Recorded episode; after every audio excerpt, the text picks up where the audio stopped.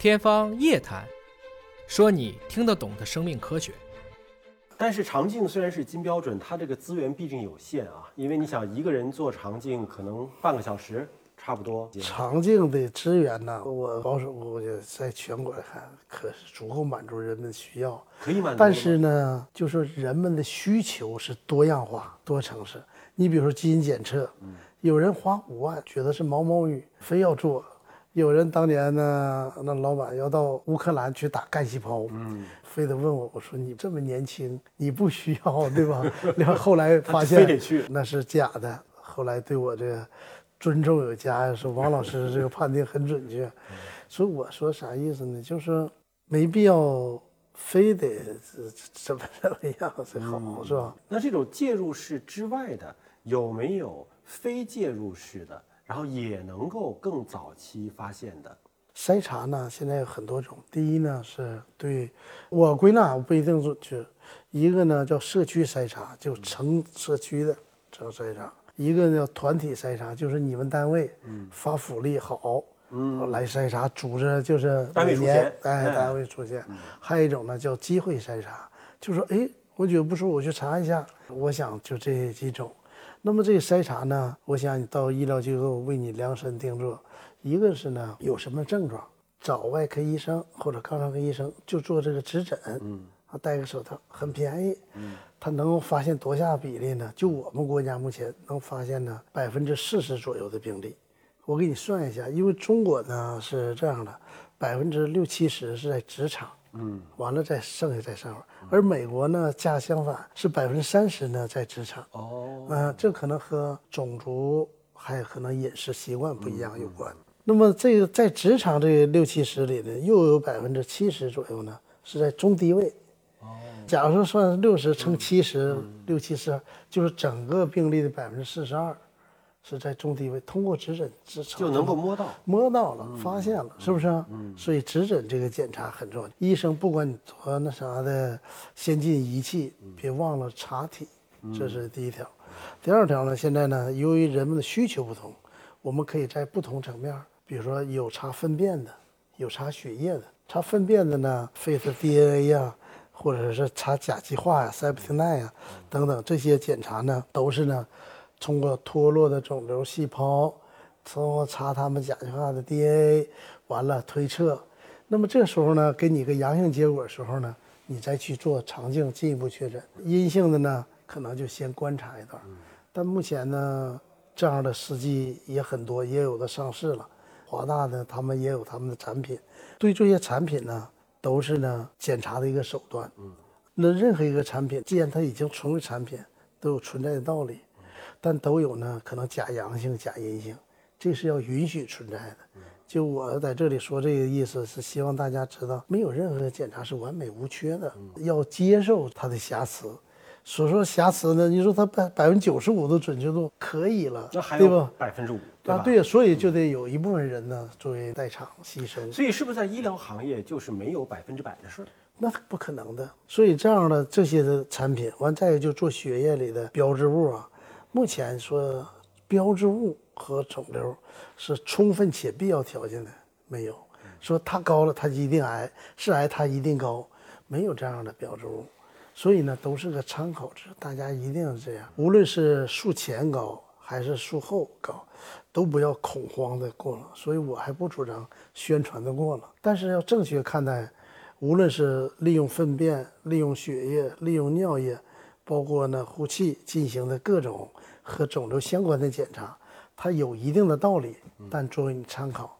那么作为我们肠道要说确诊的话，最终呢筛出高危的人群以后呢，你可以做肠镜，它叫金标准，因为肠镜第一客观看到了东西，第二呢可以取活检病理诊断。所以从这个筛查诊断，我想这些呢应该也就做到位了。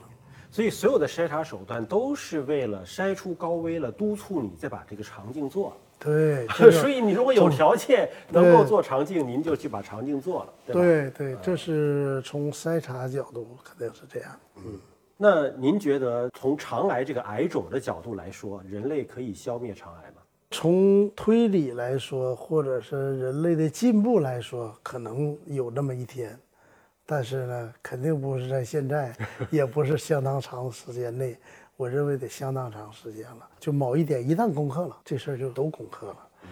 因为现在呢，肠癌的发病啊太复杂了，所以呢，目前这种情况下呢，还得是分阶段，大家呢分工协作，搞筛查的呢做好筛查，多发现早期病例，多发现呢癌前病例，这是他们的作用。流行病学呢发现规律，利用这个改变规律。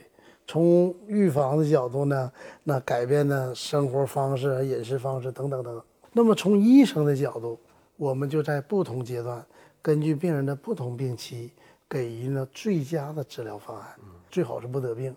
这个治疗方法在你身上最佳，在他身上未见得最佳。所以经常有人来找我说：“王老师，听说你那个创造那个 Nosis 好，我给我说，完我一看肚子上四处刀口了。”所以大家对微创的理解还有误区。就他有这个刀口了，已经不适合再做了。微创的手术呢，它只是一种手段，里面术式还是一样的，它需要有空间。而做了很多手术以后啊，里头呢肠管啊和腹壁啊，肠管肠管之间百分之九十都是粘的。做完阑尾炎也有，但有没有做三四次手术完不粘的极少。有，所以各还总是存在的。就是它呢，你要想做微创呢，微创是这样，只是微创在手术入路上就有多皮。那么近期我要打气，就像那房间，我要冲啊，我我才能撑开。就像做肠镜也是，得要打气。为什么要做肠道准备？有的人说就进去说，我喝一个胶囊内镜，那是也得肠道准备，不然那摄像头看到都是粪便怎么行啊？腹腔里到处都粘连，没有空间怎么做呀？所以是这样，就大家知道，任何一治疗手段，都有它的适应症，还有它的禁忌症。嗯，您刚才提到和这个郑树教授的一个合作啊，就调查东南沿海地区的这个饮食情况。那因为我知道郑树教授。今年应该得有九十岁了，九十正好啊，九十岁了。他做了这么多年来的这样的一个流行病的一个调查，到目前我们依然没有发现肠癌和我们生活习惯之间的因果关系嘛？依然还只是相关关系吗？一个人得肠癌，可能是这是一个结果，但是不同因。有时候同一因呢，可能不同果。比如说食道癌，说呢亚硝酸盐类连线。都要吃那个酸菜腌制食品多嘛，但也有不得的，说吸烟，有人吸了一辈子烟，也没得，是不是？所以这里呢，它是相当复杂的。要是拿出来，我刚才不说充分且必要条件，说 A 这个条件推出就 B 的结果，有了 B 结果一定 A 存在。咱们在上高中学的不都这样？对，充分条件、必要条件，充分且必要。在肿瘤领域，肿瘤目前没有。任何一个肿瘤都没有充分必要条件，至少我没有发现是这样的，就太复杂了，太复杂了。我们说致癌呢，第一有致癌的物质存在，嗯，第二的长期大量，所以有的时候啊，他们做科普说别吃烧烤，又别喝酒，是吧？嗯，那不是吃一顿烧烤就立刻就得癌了，就怕你顿顿都吃。对，所以有一些东西呢，为什么叫积劳成疾呢？它长期的，有量，你天天呢在。接触一个呢不好的东西，那可能呢就导致了。另外，你的基因的强度，对吧？为什么有人八十岁得癌了？嗯，有人二十多岁就得了，就是基因的易感性，一定有内在的，但是它太复杂了。就是说，我们呢还没有呢摸索到或探究到，人体太奥秘了，就用一个基因来解读太难了。嗯，当年我在美国和老板做啥呢？把这个叫 MEKK two 和 three，把它敲掉。一个敲掉以后呢，那小手术啊仍然可以活，嗯，但呢你就研究这个找不出表型，嗯，换句话说，这个基因呢也没那么大，没那么强，对，而这个基因要绝对强，一敲掉，那这老鼠就活不成了呀，那就还能研究吗？那研究不了了，对，这个也很矛盾哈，啊，对，所以呢是我们还在探索中，我们在基因层面、分子层面都往分子就是往微观去，嗯。但用一个点来代表这个整体就挺难。嗯，中国中医呢往宏观去，包括今天月亮圆不圆对我们都有影响，嗯，是吧？万有引力或者是环境啊，是吧？天阴晴绝对是有影响。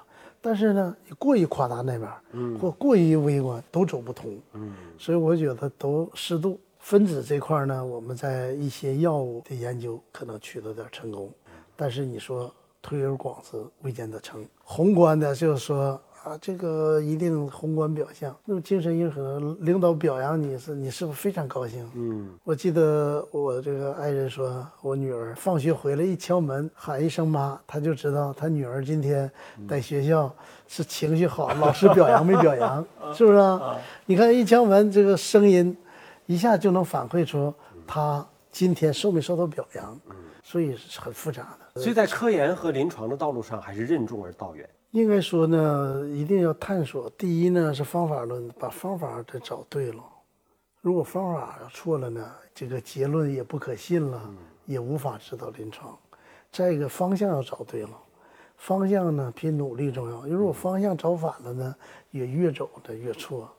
所以一个方向，一个方法论，这也是很重要。